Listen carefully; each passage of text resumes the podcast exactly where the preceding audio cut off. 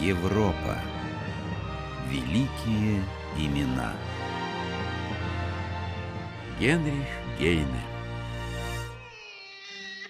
13 декабря 1797 года в Дюссельдорфе в семье небогатого торговца тканями родился мальчик, которому суждено было стать последним романтиком и первым критиком романтизма. Зная об этом его родители, они, конечно же, не стали бы препятствовать художественному развитию маленького Гарри. Так называли в семейном кругу Генриха Гейне. Но кто ж мог предположить подобный поворот судьбы? Мать будущего поэта была своеобразно увлекающейся натурой. Стоило ее подруге стать женой герцога, она начинала грезить о золотых эполетах для своего Гарри. Гарри, у нас появился знакомый герцог. Ты просто обязан сделать карьеру при дворе. Впрочем, через некоторое время, наблюдая триумфальное возвышение Ротшильда, мать поменяла планы на карьеру сына. Гарри, учи торговые термины. Брутто, нетто, сальдо и что там еще. Это очень важно для твоего будущего бизнеса. Но лишь только наступил кризис, и предприятия вокруг стали лопаться, у матери тут же возникла новая гениальная идея. Я поняла, не надо торговли. Ты будешь адвокатом. Это так востребовано в наше время. Но все попытки направить сына на правильный путь терпели крах. Гарри уже 15 лет. У него свой взгляд на окружающий мир. Он живет поэзией. А тут еще и юношеская влюбленность подоспела. Все, друг Кристиан, я сражен. Бесповоротно, безнадежно, навсегда. Любовь – это зубная боль в сердце. Только взаимность сердечной склонности способна исцелить страдающего. Гарри, ты меня удивляешь. И кто же она, твоя целительница? Зевхина. Дочь палача Йозефа? Да. Вот уж не ожидал от тебя подобной экстравагантности. Красная Зевхин! Да у нее волосы алые, словно кровь. Видать, папаша об них после работы руки вытирает. И что же, что палач? Если хочешь знать, я целую бархат щек этой девушки не только по нежной склонности, но также вследствие насмешливого отношения к старому обществу и всем его темным предрассудкам. Любовь, протест. Что ж, это довольно возвышенно. Ах, какая она удивительная красавица! Каждое движение обнаруживает ритмы ее тела. Даже если угодно, музыку души. А еще она знает так много народных песен. Да ты романтик, Гарри. Помнишь у Байрона? Для того, чтобы человек сделался поэтом, нужно, чтобы он или влюбился, или жил в бедствии. Ты уже влюбился. Продолжай в том же духе, и ты пойдешь по миру. Поэзия стоит того. А Байрон, кстати, оказался прав. Гейне всю жизнь постоянно влюблялся, болезненно обжигаясь об огонь собственного чувства и платя за талант муками неразделенной любви. Вот и в Гамбурге, куда Гейне переехал, он отчаянно и безответно влюбился в кузину Амалию. Пишу тебе, мой друг, христиан, письмо, которое есть по сути своей крик отвергнутой души. Хотя я имею самые неоспоримые, самые неопровержимые доказательства тому, что она решительно не любит меня. Но мое бедное любящее сердце все-таки никак не хочет уступать. Черту моя душа, палачу тело. Я заберу спеша лишь красоту девы. Несчастная любовь способствовала появлению изумительных стихов. Слава Гейна растет. Он – признанная надежда немецкой литературы. Его даже начинают сравнивать с самим Гёте. Гении должны дружить, ведь их так мало. Однажды волею судьбы состоялась встреча, которая многое могла изменить в истории мировой литературы, будь она удачной. Но, увы, два великих поэта не смогли найти общий язык. 2 ноября 1824 года. Веймар. Дом Иоганна Вольфганга Гетте. Проходите, проходите, господин Гейне. Я, знаете ли, мало кого принимаю. Я прочел ваше письмо. Вы пишете, не хочу обременять вас своим присутствием, желаю только поцеловать вашу руку и затем уйти. Ну зачем же так скромно? Ну, Как вам показалась дорога, как погода? На дороге между Ейну и Веймером сливы очень вкусные. Да? Ой, нет, не то. Я хотел сказать вам столько возвышенного и глубокомысленного, что... И не сказали ничего, не страшно, не страшно. Поэты бывают косноязычны, им недостаточно человеческого языка. Им нужно гусиное перо, чтобы воспарить вдохновением. Ведь вы же поэт. Да, я поэт. И имел смелость три года назад послать вам мои стихи. Полтора же года спустя трагедии с добавлением лирического интермеца. Да-да, припоминаю. Нельзя отрицать, что вы обладаете многими блистательными качествами. Но вам не достает любви. Вы любите себя. Да-да. Да, кстати, э, чем вы занимаетесь в настоящее время? Фаустом. Мне пришел в голову интересный план трагедии на недостаточно проработанную вами тему.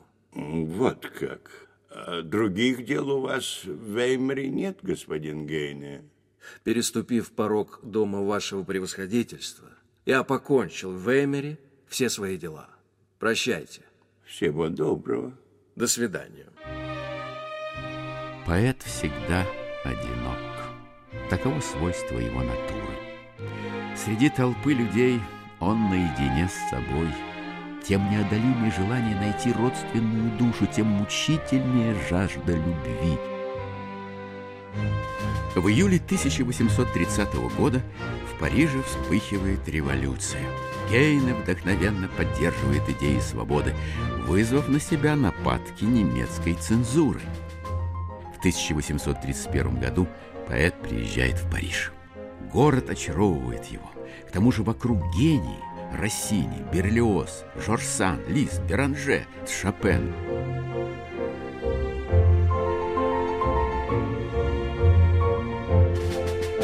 Ваши вальсы, дорогой Шопен, оживляют рифму там, где слова истощены. Под воздействием искусства расцветает душа. Благодарю, господин Гейны. Да я всего лишь передал звуками то, что чувствую. Ведь это так просто. Нужно только довериться потоку вдохновения. В моей музыке тоска по Польше. Вы патриот, Шопен. Это тяжелый крест. Странная вещь, патриотизм. Можно любить свою родину и не догадываться об этом, пока не покинешь дом. Любовь к немецкой отчизне у меня начинается только на немецкой границе. А Польша? Польша лежит между Россией и Францией. Жаль, нельзя перенести ее куда-нибудь в более благословенное место.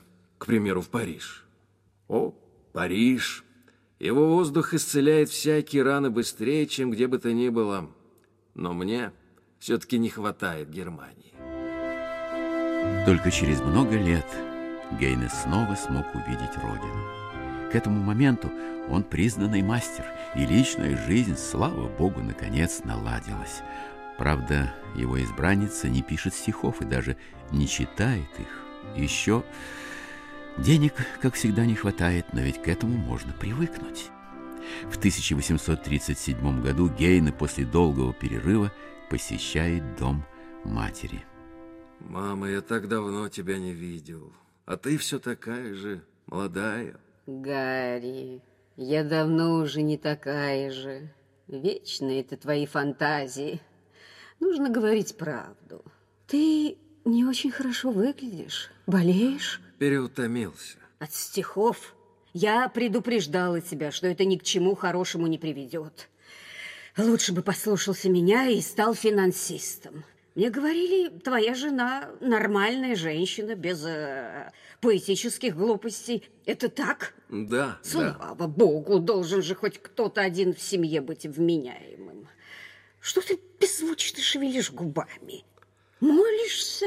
Нет, нет, я сочиняю стихи, мама. Послушай, пришел я домой и уснул. Точно был святым убаюкан духом. В немецких постелях так сладко лежать, они наполнены пухом. Как часто в изгнании мечтал я с тоской про сладость родной перины, когда в бессонные ночи лежал на жестких матрасах чужбины. Прекрасно спится и грезится нам на нашей постели пуховой в минуты эти с немецкой души спадают земные оковы. Последние восемь лет своей жизни Гейна тяжело страдал. Он испытывал неимоверные физические и душевные боли. 16 февраля 1856 года. Париж. А, это ты. Заходи, дорогой христиан. Что ты отводишь взгляд?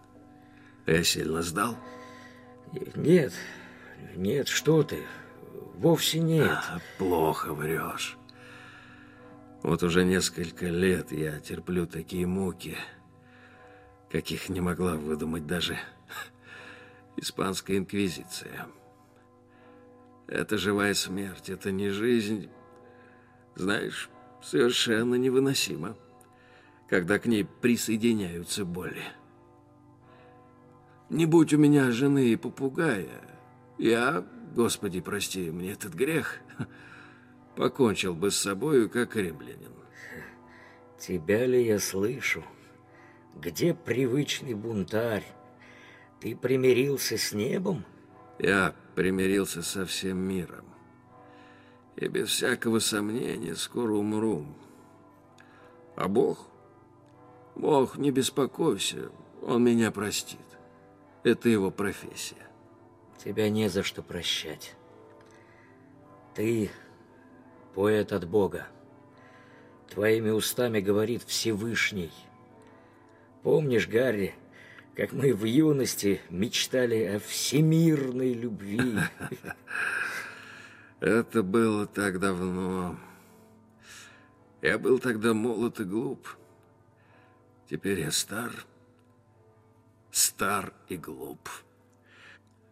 Мой дух стремится в вечность, но тело, увы, слишком немощно и привязано к земле. Весь мир надорван по самой середине. А так как сердце поэта — центр мира, в моем сердце прошла великая мировая трещина. На днях, шесть часов подряд, я писал мемуары. Так можешь себе представить? Все вокруг уговаривали меня остановиться и поберечь себя. Пришлось остановиться и поберечь. Ты имеешь право отдохнуть. Того, что ты уже написал, достаточно для вечной славы. Право христиан я не знаю, заслуживаю ли я того, чтобы гроб мой украсили лавровым венком. Я никогда не придавал большого значения славе поэта.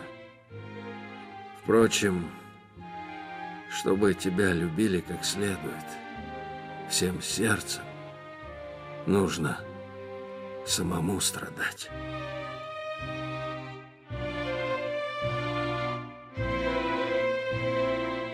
Бумаги и карандаш.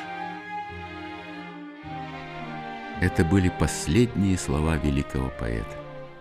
Карандаш выпал из его рук.